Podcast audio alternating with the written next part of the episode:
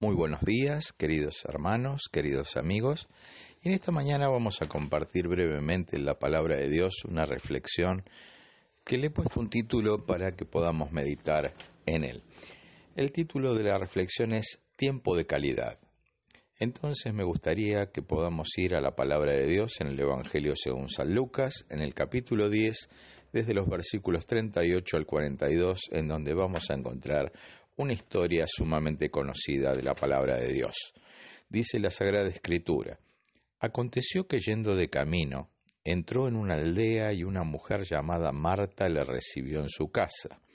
Esta tenía una hermana que se llamaba María, la cual sentándose a los pies de Jesús oía su palabra.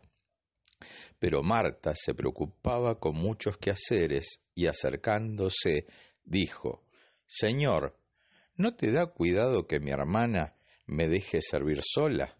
Dile pues que me ayude. Respondiendo Jesús le dijo, Marta, Marta, afanada y turbada estás con muchas cosas, pero sólo una cosa es necesaria, y María ha escogido la buena parte, la cual no le será quitada. Obviamente una historia conocida, una historia que nos puede hacer meditar sobre algunas cosas de nuestra propia vida, pero me gustaría leerlo sobre una traducción que es una traducción tal vez en un idioma más coloquial, que es la traducción Dios habla hoy, en donde la Sagrada Escritura dice lo siguiente. Jesús siguió su camino y llegó a una aldea donde una mujer llamada Marta lo hospedó. Marta tenía una hermana llamada María, la cual se sentó a los pies de Jesús para escuchar lo que él decía. Pero Marta, que estaba atareada con sus muchos quehaceres, se acercó a Jesús y le dijo, Señor, ¿no te preocupa nada que mi hermana me deje sola con todo el trabajo? Dile que me ayude. Pero Jesús le contestó, Marta, Marta, estás preocupada y te inquietas por demasiadas cosas, pero solo una cosa es necesaria. María ha escogido la mejor parte y nadie se la va a quitar. Vamos a ver algunas cosas que son de destacar de esta historia bíblica, en donde hay tres personas. Vemos a nuestro Señor Jesucristo llegando a una aldea, una aldea, la aldea de Betania, y eh, tiene un encuentro con dos hermanas, una llamada Marta y la otra María. Vamos a ver de quiénes está hablando y qué enseñanza podemos tomar para nuestras vidas en el día de hoy. La aldea de Betania estaba localizada aproximadamente a unos cuatro kilómetros al este del templo de Jerusalén. Era el hogar donde vivían tres hermanos, Lázaro, el que luego nuestro Señor Jesucristo resucitaría de entre los muertos, Marta y María. Esto lo podemos ver en el Evangelio según San Juan capítulo 11, versículo 1, en donde dice, estaba entonces enfermo uno llamado Lázaro, de Betania, la aldea de María y de Marta, su hermana. Y lo que podemos ver de esta breve historia son dos actitudes que no son de censurar ni una ni la otra, al contrario, son de tomarlo para nuestras vidas y ver qué es lo que Dios puede decirnos a través de su palabra en esta hora. Marta se encontraba sumamente preocupada por los quehaceres, por las tareas, por ser una buena anfitriona y poder tener todo su hogar listo y preparado al igual que la alimentación. Obviamente, algo de destacar de Marta es que es ella la que le da la bienvenida a Jesús, según vemos en el versículo 38. Quiere decir que Marta no era solamente una persona preocupada, sino que era una persona que podríamos decir que era hospitalaria. Pero por otro lado, María estaba ocupada, pero no preocupada como si estaba su hermana. Obviamente ella escogió estar atenta a la palabra del Señor, que es lo que vemos en el versículo 39. Ahora, ¿qué enseñanza podemos tomar para nuestras vidas en este día? Es muy simple.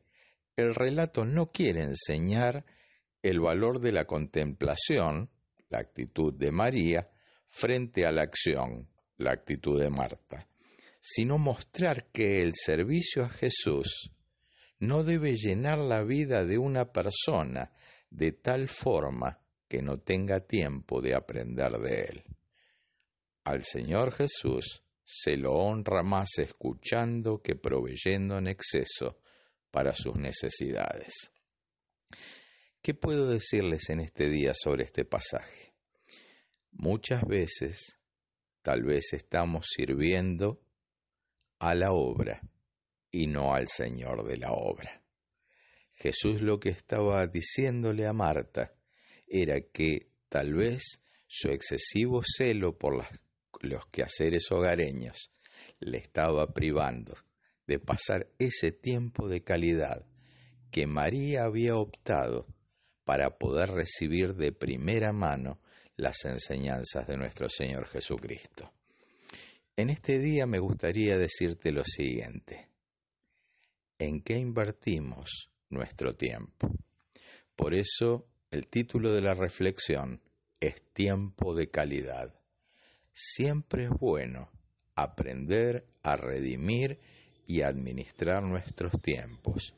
Tiempo de trabajo, tiempo de familia, tiempo de descanso y tiempo obviamente que es un tiempo prioritario para con Dios. Pero que muchas veces no hagamos, podríamos decir, eh, como Marta, que estaba tan abrumada por los quehaceres hogareños que estaba descuidando ese bendito tiempo de calidad a los pies del Señor. Dice el Evangelio según San Juan, en el capítulo 6, versículo 27, son palabras de Jesús, en donde dice, Trabajad no por la comida que perece, sino por la comida que a vida eterna permanece, la cual el Hijo del Hombre os dará, porque a éste señaló Dios el Padre. Que podamos recibir ese alimento que tal vez no sacie nuestro deseo físico, pero sí el alimento espiritual que puede saciar nuestra necesidad espiritual. Y ahí es en donde podemos estar fortalecidos para enfrentar el día a día. Y como dice la palabra de Dios, bendeciré al Señor en todo tiempo, que su palabra estará de continuo en nuestra boca. Amados, Dios les bendiga grandemente me despido nuevamente deseándote que Dios te bendiga. Soy Víctor Cañizares, anhelando lo mejor de Dios en esta hora para vos.